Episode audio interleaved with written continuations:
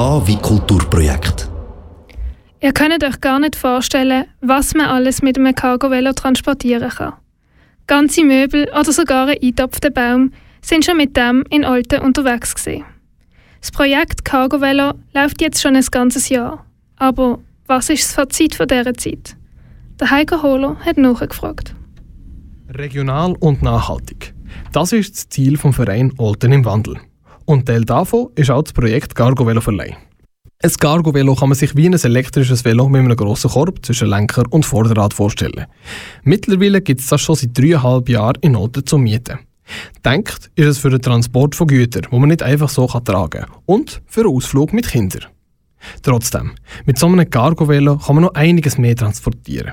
Raphael Scher, Projektleiter, erzählt mir, mit was er halb unterwegs ist. Wenn ich zum Beispiel im Bau und Hobby etwas posten brauche ich das. Oder wenn äh, das Gottemädchen auf Besuch ist, haben wir es auch schon benutzt, um einen Ausflug machen damit. Also ja, so ein größere Lasten oder wenn, wenn ein Kind rum ist, geht beides mit dem Velo. So ein Cargo-Velo ist, wie es der Name schon sagt, da, um Lasten zu transportieren. Während dem Lockdown, wo die Läden zu waren, hat es dafür wenig Bedarf gegeben. In dieser Zeit hat es vor allem intern den Verein Olten im Wandel für andere Projekte gebraucht. Außerdem haben sie es auch Kollekte vermietet. Das ist ein Sozialhilfeprojekt, das Hauslieferungen anbietet. Doch mal auf Anfang. Wie ist das Projekt Cargo Velo Olten entstanden? Gestartet hat das Projekt der Verein Olten im Wandel, zusammen mit dem VCS und ProVelo. Der Verkehrsclub der Schweiz setzt sich für nachhaltige ProVelo speziell für Veloverkehr ein. Der Raphael Scher hat aber ganz persönliche Gründe für das Projekt.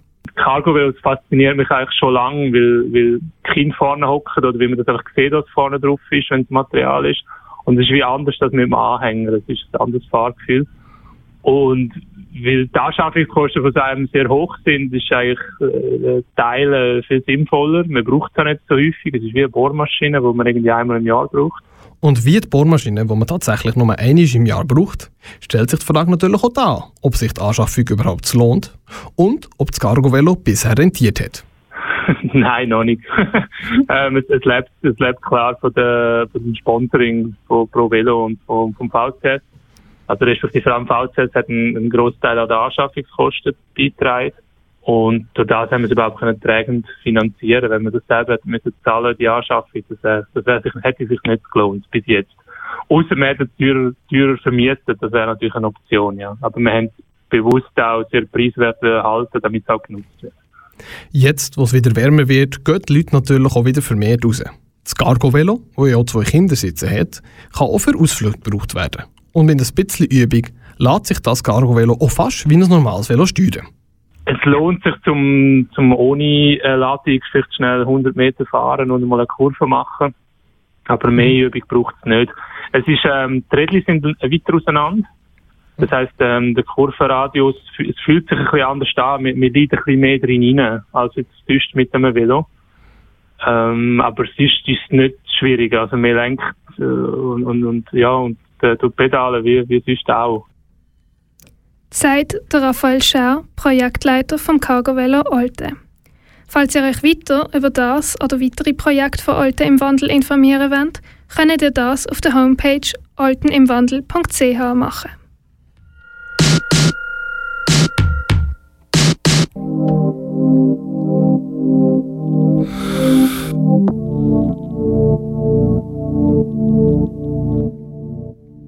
Was ist das wertvollste Gut, was es heutzutage gibt? Genau, Zeit.